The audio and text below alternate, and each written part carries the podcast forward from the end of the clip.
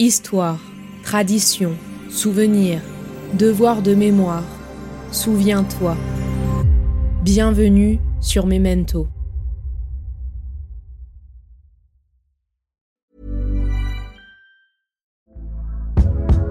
Hey there, it's Michelle Norris. I'm host of a podcast called Your Mama's Kitchen. When I travel, I'm usually looking for a way to find a taste of home when I'm not at home. And one of the things I love to do when I am at home is entertain. And Airbnb allows me to do that. When I was in California recently, I rented a house that had a great kitchen. And when we were sitting around the table, we're all thinking, we're in someone else's house. Someone could be in all of our homes as well. If you have a home, but you're not always at home, you have an Airbnb. Your home might be worth more than you think. Find out how much at airbnb.com/slash host. Mom deserves the best, and there's no better place to shop for Mother's Day than Whole Foods Market. They're your destination for unbeatable savings, from premium gifts to show-stopping flowers and irresistible desserts. Start by saving 33% with Prime on all body care and candles. Then get a 15-stem bunch of tulips for just $9.99 each with Prime. Round out Mom's menu with festive rosé, irresistible berry chantilly cake, and more special treats. Come celebrate Mother's Day at Whole Foods Market. Ces dernières semaines sur Memento, je vous ai proposé une série documentaire en quatre épisodes qui mettait en lumière les femmes de la résistance, ces femmes qu'on a très longtemps occultées, complètement effacées de la mémoire de la résistance. Et donc j'ai voulu avec ces quatre épisodes les mettre un peu plus en avant en parlant un petit peu de leur motivation à s'engager, qu'est-ce qu'elles ont fait pendant la résistance, quelles ont été les conséquences pour elles et surtout qu'est-ce qu'on en retient aujourd'hui de leurs actions. Pour clôturer cette série de quatre épisodes, je vous propose de découvrir ou bien de redécouvrir un épisode que j'avais fait il y a quelques temps. Il s'agissait d'une visite sonore d'une exposition qu'il y avait au musée de la déportation et de la résistance à Chamalières dans le Puy-de-Dôme. Une exposition qui n'existe donc plus aujourd'hui, mais qui, j'espère, grâce à mon épisode, vous fera découvrir le parcours d'une résistante auvergnate assez incroyable qui a permis une grande avancée dans les travaux sur la mémoire de la résistance, notamment sur ce qui se passait dans le camp de Ravensbrück. Comme je vous le disais, l'exposition n'existe plus aujourd'hui, mais avec Christine, celle que vous allez entendre dans l'épisode, nous avons parlé du parcours de Germaine Tillion et on a essayé de comprendre pourquoi il fallait surtout pas oublier cette femme. Je vous retrouve très bientôt pour du contenu inédit sur Memento, mais je vous laisse apprécier cet épisode. Bonne écoute.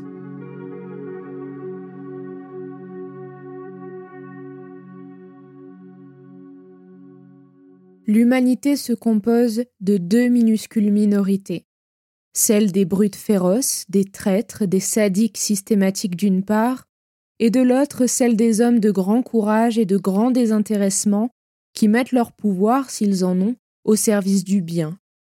Entre ces deux extrêmes, l'immense majorité d'entre nous est composée de gens ordinaires, inoffensifs, en temps de paix et de prospérité, se révélant donc dangereux à la moindre crise. Germaine Tillion, 1944.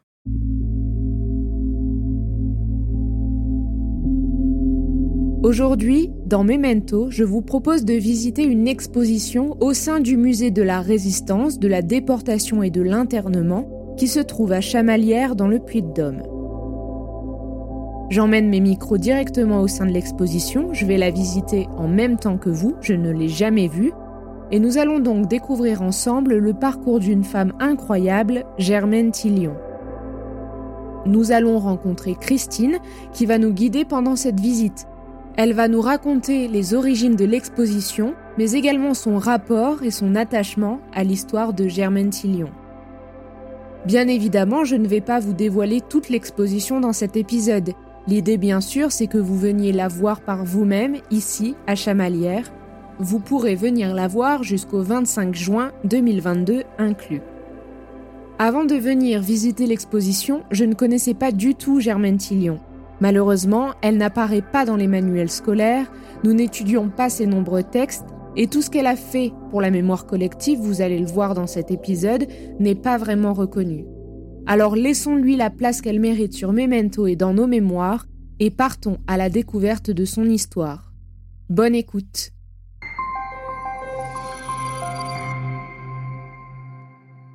Alors, on se trouve euh, au musée de la Résistance de Clermont-Auvergne Métropole. Donc, c'est un musée qui se trouve sur la commune de Chamalières. Dans ce musée, vous pourrez trouver deux parties. Vous avez une partie euh, exposition temporaire qui change tous les six mois. Et euh, vous avez une autre partie qui est l'exposition permanente et qui, elle, aborde donc la Seconde Guerre mondiale, aussi bien d'un point de vue national, international que local, avec beaucoup de focus sur l'histoire locale. c'est Germaine Tillion. Euh, Germaine Tillion qui est auvergnate d'origine, qui est de, Haute-Loire, qui est née à Allègre. C'est une femme euh, hors norme pour l'époque. C'est une femme qui va partir, alors elle va rester jusqu'à l'âge de 15 ans en Auvergne. Elle va faire un passage aussi à Clermont-Ferrand pour euh, l'école et le début du lycée. Et ensuite, elle part à Paris rejoindre ses parents.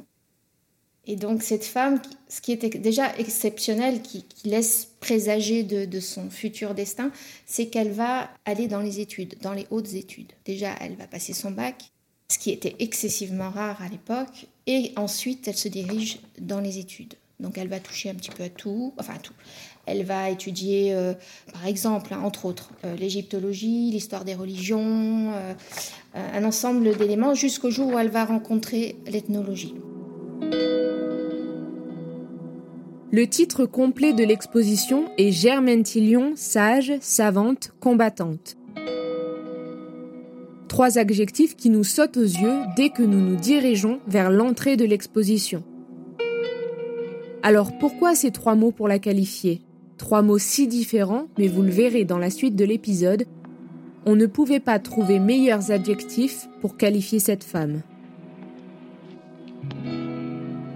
Alors, j'ai pas eu l'explication précise de. C'est l'association Germaine Tillion de Paris qui nous a prêté les mhm. panneaux, mais euh, en ce qui concerne mon interprétation, euh, ça coule de source. Euh, sage, savante, combattante. C'est une femme qui, de part, je pense déjà sa formation d'ethnologue, avait la sagesse d'observer avant de prendre des décisions et jamais dénuée de, de, jugement, en fait. Et ça, elle l'appliquait en permanence. Vous le verrez dans l'exposition, on a des tas d'exemples euh, de ce type de comportement de, Germaine Tillion avec son, son analyse en permanence, euh, sa prise de notes de tout ce qu'elle voit.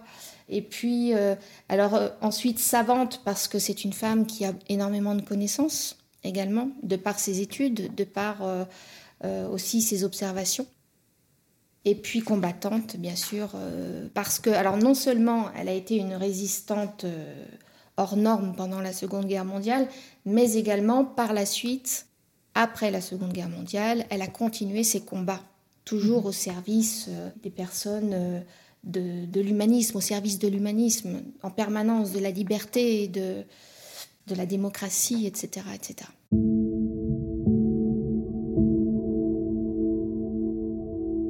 Avant de réellement parler de Germaine Tillion et de son histoire un tout petit peu plus en détail, il me semblait important de parler de l'origine de cette exposition, et de ceux et celles qui se cachent derrière elle, et de tout le travail qui a permis de retracer cet incroyable parcours de vie, afin de faire vivre Germaine Tillion dans nos mémoires. Alors, cette exposition, en fait, c'est une, belle illustration d'un travail collectif. C'est-à-dire qu'à l'origine, j'ai eu l'idée de, de, faire une exposition sur Germaine Tillion parce que c'est une, femme qui m'a happée en fait euh, lorsque j'ai vraiment euh, pris connaissance de tout ce qu'elle avait fait euh, vraiment dans le détail et, sur, un siècle hein, puisque a vécu jusqu'à sa 101e année. Elle les a pas eues mais à, deux mois près c'était fait.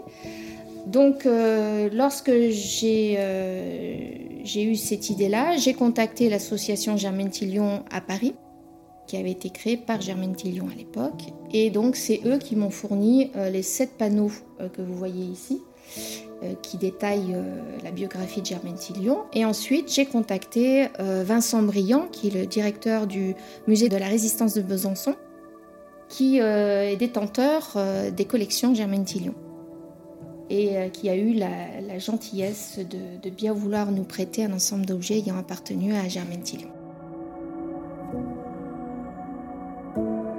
Alors, ça s'adresse à tout le monde. Elle est très, euh, très facile d'accès. Il n'y a pas besoin d'avoir fait des études d'histoire euh, pour euh, y accéder. Et puis, de toute façon, alors, le, musée ici n'est pas grand, mais l'intérêt justement de cette petite taille, c'est qu'on est, ma collègue et moi-même, proches des visiteurs et qu'on est là, bien sûr, on, fait on va voir régulièrement les personnes et on leur donne quelques explications sur les objets qu'ils peuvent voir ici. Et puis on met en place également des visites commentées pour que les personnes aient une visite un peu plus approfondie. On a voulu qu'elle soit pas trop longue parce que euh, il nous semble que trop d'écriture euh, peut tuer euh, quelque mhm. part l'envie d'aborder toute exposition hein, d'ailleurs. C'est pour ça qu'on a fait une partie aussi vidéo. Hein. Il y a une partie documentaire vidéo qui dure une vingtaine de minutes qui est là pour compléter les panneaux et les objets. Donc c'est vraiment euh, assez varié. L'exposition est variée euh, au niveau des outils qui sont mis à disposition pour découvrir cette femme.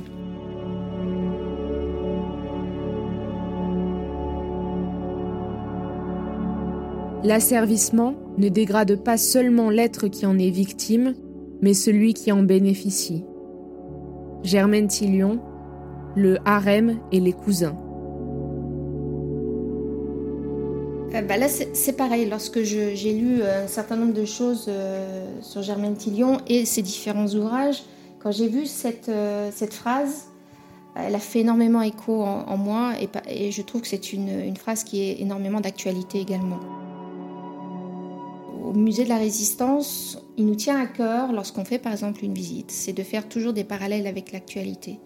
Et je trouve que cette phrase-là peut parler vraiment à tout le monde. Je n'avais aucune expérience et je le savais. Pour m'approprier cette expérience, pour déchiffrer les faits neufs que j'avais sous les yeux, il me fallait d'abord recueillir une multitude de données, car pour comprendre, il faut d'abord apprendre, et si possible apprendre en ordre. Les sociologues et les historiens sont logés à la même enseigne, ils disposent de faits. Mais ce qui importe, ce sont les causes. Quand il s'agira de choisir ou d'inventer des causes aux effets qui auront été longuement collectés, il faudra faire un tri. Et qui guidera ce tri? Rien d'autre que les expériences acquises en propre. Extrait de Vivre pour comprendre, publié en 2009, un an après la mort de Germaine Tillion. Donc, elle rencontre l'ethnologie en 1928 donc elle va étudier euh, cette matière euh, avec beaucoup, beaucoup de passion. Et jusqu'au jour où on va lui euh, proposer notamment de partir dans les Aurès en Algérie. Alors imaginez, là aussi, vous voyez, c'est le prolongement de, ce que je vous disais tout à l'heure, son tempérament est bien là. Une femme à l'époque qui part seule dans les Aurès, sur son cheval et qui va rencontrer un peuple semi-nomade, les Chaoua, euh, et elle va les étudier. Auparavant, bien sûr, elle, elle apprend le berbère euh, pour pouvoir communiquer avec eux, bien évidemment. Mais voilà, ça montre encore une fois euh, son tempérament ornant. Je pense que c'était quelqu'un tellement curieux qu'elle avait besoin de rencontrer des nouvelles, euh, des nouveaux peuples en fait, des peuples mhm. qu'elle ne connaissait pas et pouvoir du coup appliquer toutes ses connaissances en ethnologie et pouvoir s'imprégner. Euh. Moi, c'est la sensation que j'ai. J'ai un grand regret, c'est de ne pas l'avoir rencontrée cette mhm. femme, vraiment. Je peux juste supposer de certaines choses, mais c'est, je, je me dis que elle, devait avoir une curiosité constante. Quand elle avait quelqu'un en face d'elle, je pense qu'elle avait toujours à cœur d'écouter et de, comprendre. Ça, ça a toujours été des constantes dans ce que j'ai pu lire euh, dans les différents ouvrages que j'ai lus, qui ont été écrits par des personnes qui l'ont rencontrée, par exemple, et qui ont travaillé avec elle.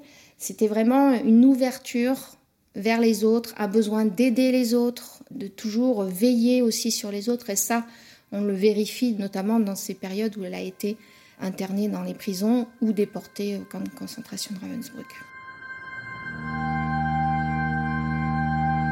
Après 14 mois de cellule, je fus déporté à Ravensbrück le mardi 19 octobre 1943 avec tous mes manuscrits. C'est alors que je refis mes classes humanistes et que j'appris sur le crime et les criminels, la souffrance et ceux qui souffrent, la lâcheté et les lâches, sur la peur, la faim, la panique, la haine, des choses sans lesquelles on n'a pas la clé de l'humain. Car tout cela, à l'état de larve, rampe dans n'importe quelle société. Mais on apprend à l'identifier que lorsqu'on a regardé longuement la bête adulte épanouie dans sa peau. Alors, la résistance et la déportation, euh, Germaine Tillion, elle rentre des Aurès en 1940. Donc en France, il y, a la guerre hein, qui est mhm. bien sûr déjà déclenchée euh, contre l'Allemagne. Elle rentre, elle, constate ce qui se passe et elle décide d'aller dans le sud de la France avec euh, sa maman, avec sa grand-mère et avec deux amies juives à elle. Et puis l'armistice est signé. Et là, du coup, euh, Germaine Tillion, vraiment, euh, c'est viscéral chez elle. Elle, elle accepte absolument pas cette défaite de la France. C'est une femme qui aime la France. C'est une femme qui, qui refuse de se résigner. Voilà. Et elle sait surtout ce que signifie le, gouvernement d'Adolf Hitler, puisqu'elle est allée à plusieurs reprises en Allemagne dans le cadre de ses études. Et elle sait ce qui se passe en Allemagne, euh, non pas les camps bien sûr, mais elle sait euh, les mentalités. Ça, elle a bien compris ce qui se passait. Je pense que ça fait partie d'ailleurs des ingrédients qui font qu'elle s'engage dès 40 dans, dans la résistance. Et donc, elle va, en rentrant à Paris, son premier geste de résistance, c'est de prêter l'identité de sa famille à la famille. Euh, vous savez, je vous ai dit qu'elle était descendue dans le sud avec mhm. deux jeunes filles juives, à cette famille de quatre personnes elle va prêter l'identité Tillion à ces quatre personnes qui ont pu traverser la Seconde Guerre mondiale sans être inquiétées, parce que sur leur carte d'identité, il y avait écrit Tillion et non pas le nom juif. Avant d'aller plus loin dans l'exposition, je voudrais revenir sur une question importante. D'où vient cette force, cette envie de résister et cette haine de l'injustice? D'où viennent cette ouverture d'esprit et ces valeurs? Elles ne peuvent pas seulement venir de ces grandes études, ces principes semblent être beaucoup plus ancrés. Christine nous montre alors qu'une partie de l'exposition est consacrée aux parents de Germaine Tillion, Lucien et Émilie. Alors voilà les, fautifs, le papa et la maman. Elle est élevée dans un milieu bourgeois euh, catholique euh, républicain euh, très cultivé. C'est une famille qui est vraiment très curieuse. Le papa est féru de photographie, de musique. la maman, enfin les deux, le papa et la maman travaillent sur le guide bleu. C'est un guide touristique culturel. Donc ils sont chargés de le faire sur la France et une partie des pays européens, il me semble. en tout cas, voilà, elle est vraiment, elle est dans un terreau très riche culturellement parlant, et je pense que c'est ce qui vraiment lui a ouvert euh, lui a donné un potentiel tel que celui-ci de curiosité et euh, envers autrui et envers euh, les autres, envers la culture en général. Émilie Tillion qui est ici. Et c'est pour ça que je voulais prendre ces notes. Parce qu'Émilie Tillion, quand elle a été déportée après sa fille, et quand elle est arrivée au camp de Ravensbrück, Émilie Tillion a dit Voyage exaltant. Cologne, Düsseldorf, Elberfeld en ruine. La fin de la guerre est proche. Cette femme, elle vient de passer plusieurs jours dans un wagon à bestiaux. Elle a 60, 69 euh, ans, je crois, quand elle est déportée. Et elle se permet d'avoir ce trait d'humour en arrivant. Et, cette dame, lorsqu'elle euh, lorsqu'elle était donc à Ravensbrück, c'était une femme très croyante, pareil, qui avait une grande sagesse. Et euh, les déportés euh, l'aimaient bien parce qu'elle était un petit peu maman, la maman de tout le monde. Elle avait, c'était une des plus âgées. D'ailleurs, c'est ce qui la condamne plus ou moins par avance. Hein. Elle avait les cheveux blancs. Et dans les, cheveux blancs dans, dans, les camps de concentration ne euh, duraient pas très longtemps. Et cette dame, une des amies de, Germaine Tillion, c'était Anis Postelvinet, qui, qui, est une femme aussi qui était résistante. Et euh, elle était avec euh, Émilie Tillion lorsqu'il y a eu euh, l'annonce de la sélection.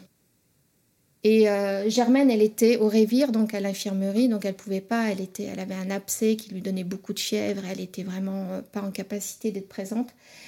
Donc Anis Postelvinet a cherché à sauver Émilie Tillion. Elle lui a dit mais montez sous le toit du, du, baraquement parce qu'on pouvait faire sauter les planches. Elle a refusé. Elle a dit non, je veux affronter mon destin. Donc, est-ce qu'elle avait compris qu'elle allait être gazée ou est-ce qu'elle pensait qu'elle allait être uniquement mise à part parce qu'elle était âgée? Ça, on ne le saura jamais de mhm. toute façon. Mais en tout cas, elle a refusé d'être euh, protégée.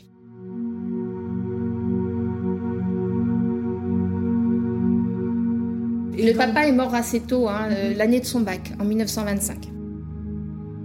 Bien sûr, ça a été terrible pour elle, mais euh, du coup, l'imprégnation a, plus été avec la maman par la suite, puisqu'elles ont combattu ensemble. Hein. elles ont fait toutes les deux de la résistance euh, en même temps. Il n'y a pas de questionnement dans l'engagement. Ça a été chez elle euh, viscéral, ça a été très naturel de refuser tout ça.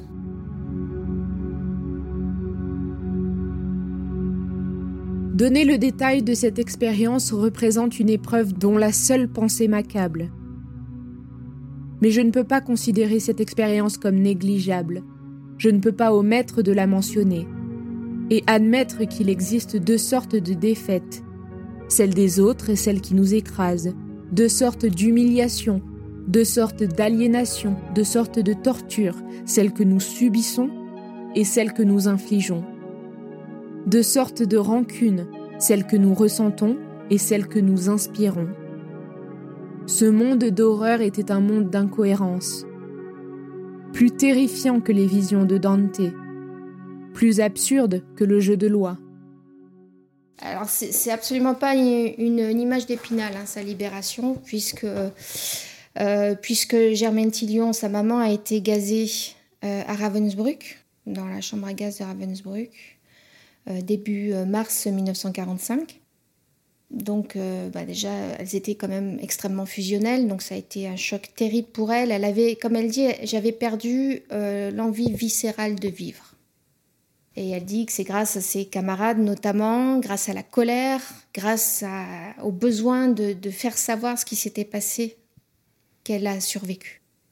Donc c'est un, ensemble d'ingrédients qui ont fait qu'elle a, s'est raccrochée à la vie, mais je pense que euh, elle a été libérée euh, un petit peu avant les autres. Elles ont été un certain nombre de, femmes à être libérées grâce euh, aux négociations avec le, comte Bernadotte, qui s'occupait notamment de la Croix-Rouge. Parce que Himmler, vous savez, qui était le responsable des camps de mhm. concentration et d'extermination, comme beaucoup de personnes, de, criminels nazis, cherchait une, porte, de sortie, voilà, en voyant le vent tourner. Et donc, il a, il a accepté de fournir un contingent de femmes euh, du camp de Ravensbrück euh, qu'il a fait libérer. Donc, elle a, ça représente à peu près hein, une semaine avant les autres. Mais une semaine dans l'état, je vais vous montrer euh, la photo de Germaine lorsqu'elle est sortie du camp. Voilà, une semaine, ça peut, ça peut sauver la vie. Et je pense que ça a été son cas. donc, comme je vous le disais, elle avait perdu sa maman au camp de Ravensbrück. Elle apprend aussi que sa grand-mère est décédée toute seule à Paris. Elle apprend que sa, maison est partiellement détruite. Elle sait pas est elle sait pas ce qu'est devenu sa sœur Françoise, qui elle était en Indochine pendant toute cette période. Et en Indochine, il y a le conflit contre le Japon. Donc euh, c'est très très compliqué pour elle.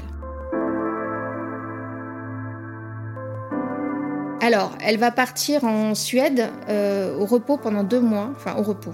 Vous allez comprendre pourquoi. c'est pas vraiment du repos, avec un ensemble de camarades du camp. Mais elle va, elle va pas être, elle va pas suivre ce qu'on lui demande de faire, c'est-à-dire se reposer. Elle va entamer son travail de, mémoire. Elle va aller voir, euh, parce qu'en en fait, pendant la déportation ou pendant son emprisonnement, elle n'a de cesse, c'est ça moi qui me, qui m'étonne le plus, qui, pour laquelle je suis le plus admirative euh, dans, toute cette période, c'est le fait qu'elle se projette en permanence dans le après, à la libération. Pour elle, il est impossible que ça se termine comme ça.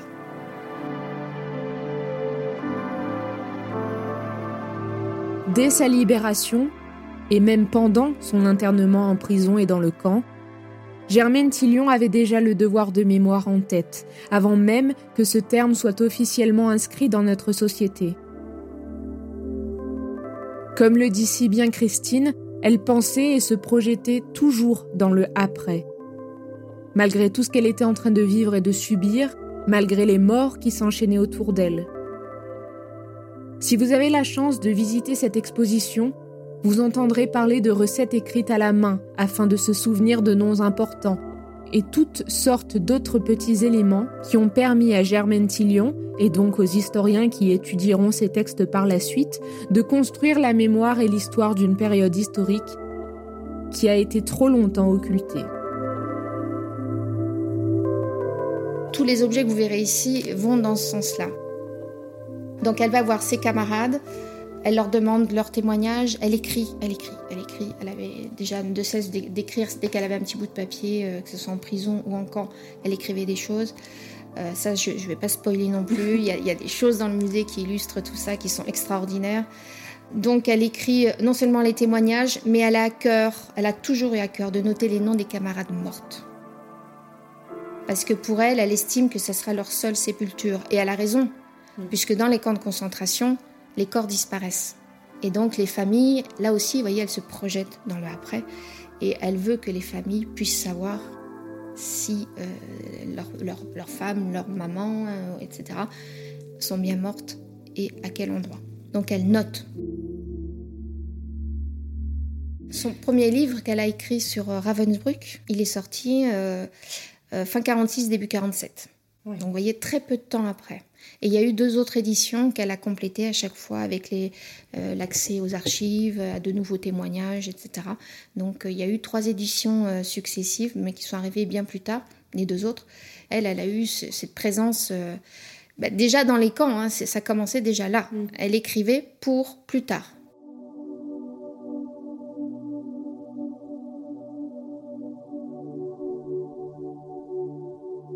En 1954, Germaine Tillion sera envoyée en mission en Algérie au lendemain du soulèvement du 1er novembre, la Toussaint Rouge.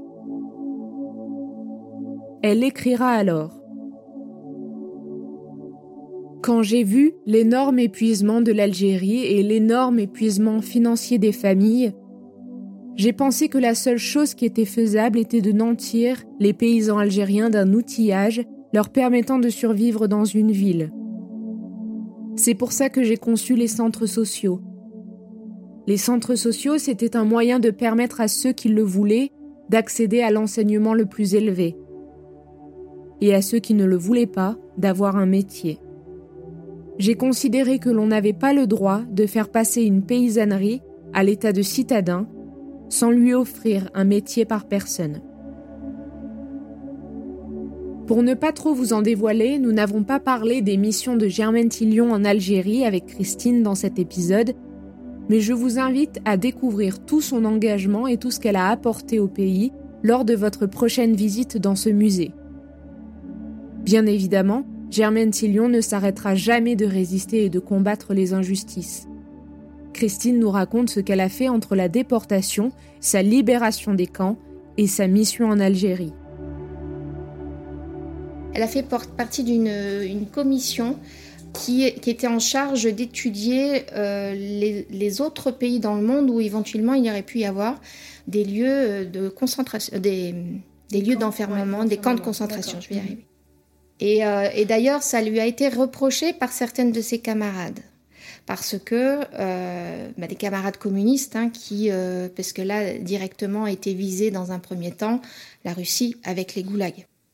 Ses amies euh, de déportation, certaines ont, coupé les ponts à ce moment-là. Mais Germaine, euh, comme d'habitude, ne s'est absolument pas démontée. Elle leur a dit, mais vous savez, moi j'adore mon pays, mais si mon pays faisait des choses que je ne cautionne pas, j'y mettrais toutes mes forces pour combattre ceci. Pourquoi ferais-je davantage pour un pays qui n'est pas le mien? Voilà. C'est ça qui est extraordinaire chez cette femme, c'est qu'elle n'a jamais cessé de, elle n'a pas, dévié, euh, à ma connaissance en tout cas, du, chemin qu'elle s'était fixé, des valeurs qu'elle avait, en permanence. Je pense qu'elle avait quand même euh, des camarades de, déportation, ce que je vous ai dit tout à l'heure, lorsqu'elle dit qu'elle avait perdu l'envie viscérale de vivre, mais que quand même elle a réussi à s'en sortir, c'était grâce en partie à ses camarades. Et ses camarades, ça a été, il y a eu une fidélité entre elles. Par exemple, je pense à Geneviève Antonius de Gaulle, avec qui elle est entrée au Panthéon. Euh.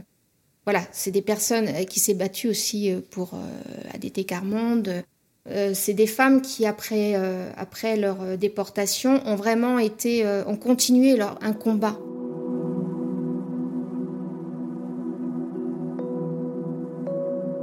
Par exemple, si on veut prendre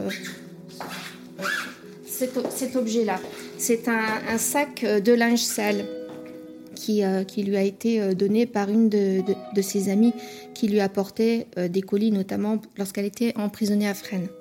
Vous voyez, là, on voit une, double paroi au niveau de la broderie. Et euh, donc, euh, elle mettait, que ce soit, que ce soit euh, Germaine ou sa camarade, qui était à l'extérieur libre, mettait des messages en tissu dedans. Et elle recousait à chaque fois la paroi, bien sûr, pour pas que ça soit trouvé. Alors pourquoi du tissu? Parce que le tissu, ça faisait pas de bruit, ça pouvait pas se mhm. sentir. Voilà.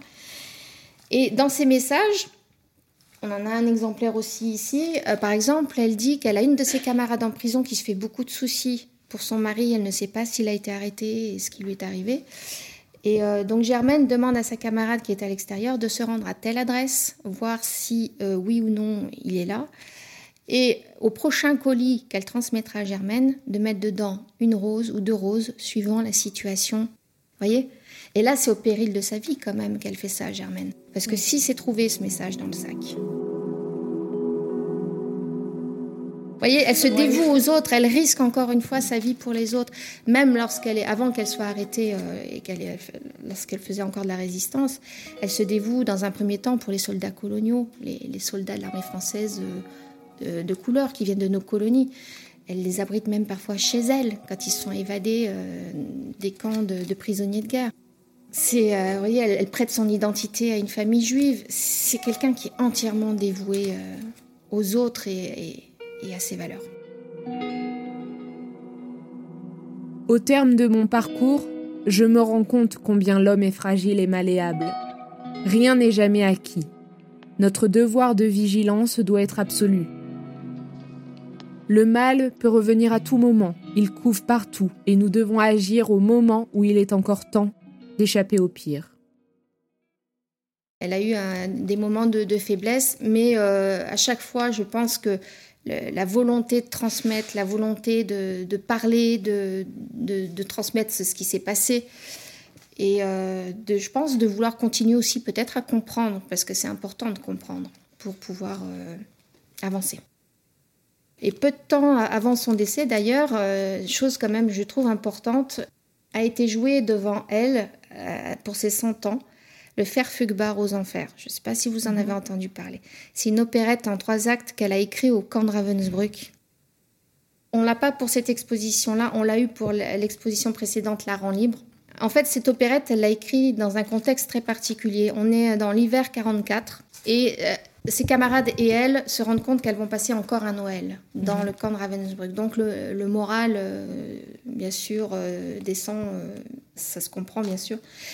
Et Germaine, comme d'habitude, cherche une solution. Et elle se dit, bah, tiens, je vais écrire une opérette rigolote pour essayer de faire rire mes camarades. Et donc elle écrit cette opérette. Elle utilise des, musiques existantes. Hein. ça peut être aussi bien des musiques d'opérette, de de musique classique, de, de, musique de publicité, enfin voilà. Et elle trouve des paroles, donc elle se met un petit peu à la caler pendant une dizaine de jours. Dans, elle, travaille à ce moment-là dans un commando qui est là pour trier les affaires qui sont euh, volées par euh, les nazis. Et donc, ses camarades la protègent et elle va se mettre dans une caisse et elle écrit pendant une dizaine de jours cette opérette et ensuite elle la fait passer pour faire rire ses camarades. C'est une opérette qui tourne en dérision aussi bien leur apparence de déportés avec mhm. euh, bah, voilà, euh, euh, un accoutrement qui les met absolument pas en valeur. Donc elle, en rit, elle veut faire rire avec ça et elle se moque également, bien sûr, elle tourne en dérision les nazis. Voilà, elle a réussi ce tour de force et, donc ce, livre, il, a, il est passé de main en main pour faire rire ses camarades.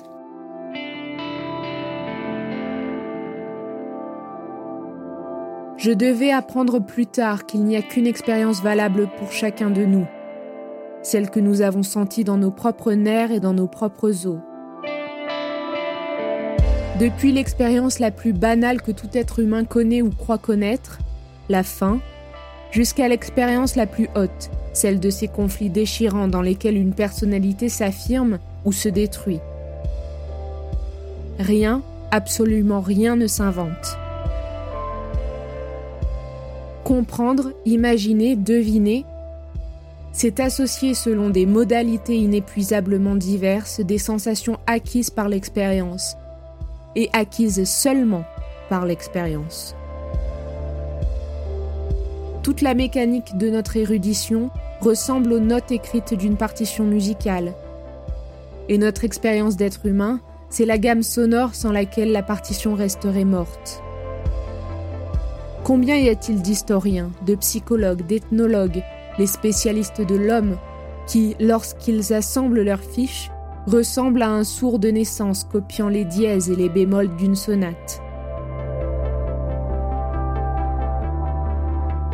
Pour terminer cet épisode, j'ai demandé à Christine de me dire pourquoi il était important de ne pas oublier cette femme et tous ses travaux. La réponse était plutôt évidente, mais je pense qu'il est utile de garder en tête tout ce que cette femme a accompli pour le devoir de mémoire de la Seconde Guerre mondiale et comment elle a marqué l'histoire. Alors là, je vais parler de, mon point de vue. Je, pense, que, enfin pour moi, c'est très important parce qu'elle est inspirante, mais c'est au-delà même de ça. C'est quelqu'un qui peut, euh, qui peut nous aider à appréhender ce qu'on est en train de vivre là tout de suite. Et puis euh, dans la vie de tous les jours, tout simplement. Enfin, moi, c'est quelque chose qui m'a tellement marqué d'étudier cette femme qu'au quotidien, elle est là dans ma vie de tous les jours. Quand on vit certains événements, quand on, quand on est face, euh, oui, mais face à l'actualité, puisqu'elle représente l'histoire aussi. Donc, euh, pour appréhender des actualités, euh, il est intéressant d'essayer, d'essayer, je dis bien, d'avoir à peu près son raisonnement pour, pour se faire un avis, pour, pour avoir, mais sans, sans jugement pour autant. Voilà, moi j'essaye de la prendre vraiment comme, comme modèle. comme modèle.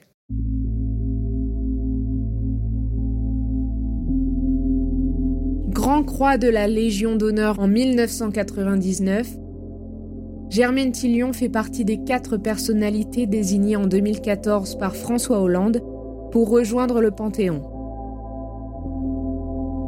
Ethnologue, Germaine Tillion a combattu toute sa vie pour les droits de l'homme. Elle pense que la haine entre deux communautés provient d'un manque d'espace et que le défi du XXIe siècle est la survie d'une humanité sans cesse grandissante sur une planète aux ressources limitées, ce dont l'homme vient à peine de prendre conscience. Je vous invite donc à venir voir cette exposition Germaine Tillion, sage, savante et combattante, au musée de la résistance, de l'internement et de la déportation à Chamalières dans le Puy-de-Dôme, afin d'en savoir plus sur l'histoire et le parcours de cette femme qui doit reprendre sa place dans nos mémoires. L'exposition est disponible jusqu'au 25 juin 2022 inclus. Toutes les informations nécessaires seront dans la description de cet épisode. Je remercie Christine de m'avoir offert une si belle visite de l'exposition et de m'avoir partagé sa passion pour Germaine Tillion. Et j'espère que cette visite sonore vous aura plu autant qu'à moi. Si cet épisode vous a plu, n'hésitez pas à en parler autour de vous, à le partager et à me laisser vos notes et commentaires sur vos plateformes d'écoute préférées ou sur les réseaux sociaux at les belles fréquences.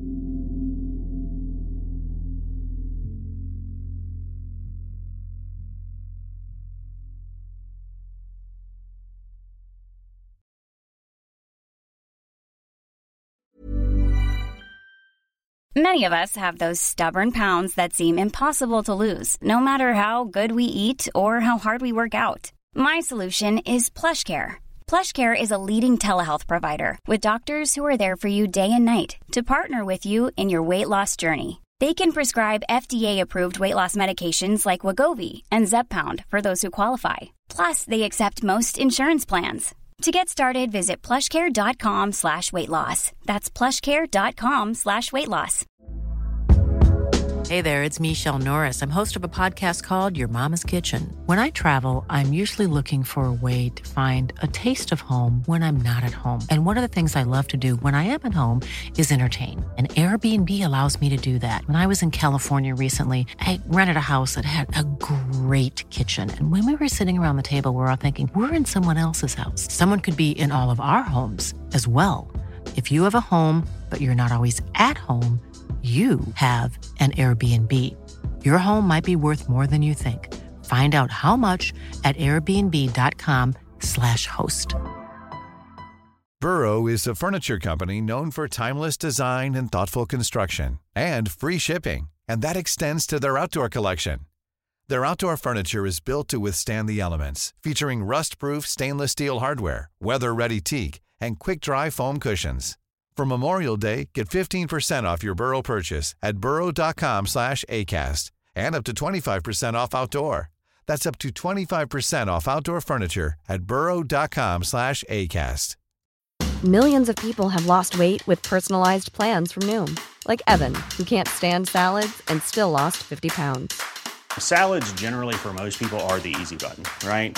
For me, that wasn't an option. I never really was a salad guy. That's just not who I am. But Noom worked for me. Get your personalized plan today at Noom.com.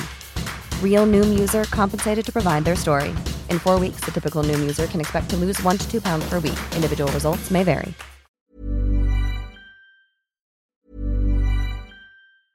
Even when we're on a budget, we still deserve nice things. Quince is a place to scoop up stunning high end goods for 50 to 80% less than similar brands. They have buttery soft cashmere sweaters starting at $50, luxurious Italian leather bags, and so much more. Plus, Quince only works with factories that use safe, ethical, and responsible manufacturing. Get the high-end goods you'll love without the high price tag with Quince. Go to quince.com/style for free shipping and 365-day returns. Hey, it's Paige DeSorbo from Giggly Squad. High quality fashion without the price tag. Say hello to Quince. I'm snagging high-end essentials like cozy cashmere sweaters, sleek leather jackets, fine jewelry, and so much more. With Quince being 50 to 80% less than similar brands. And they partner with factories that prioritize safe, ethical, and responsible manufacturing. I love that. Luxury quality within reach. Go to quince.com slash style to get free shipping and 365 day returns on your next order. Quince.com slash style. When you make decisions for your company, you look for the no brainers. And if you have a lot of mailing to do, stamps.com is the ultimate no brainer. It streamlines your processes to make your business more efficient, which makes you less busy. Mail checks, invoices, legal documents, and everything you need to keep your business running with Stamps.com.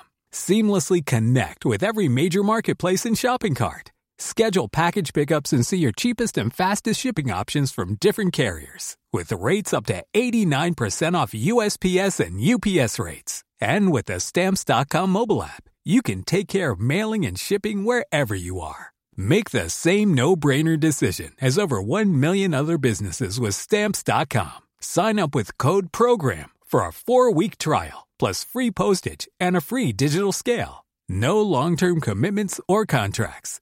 That's stamps.com. Code program.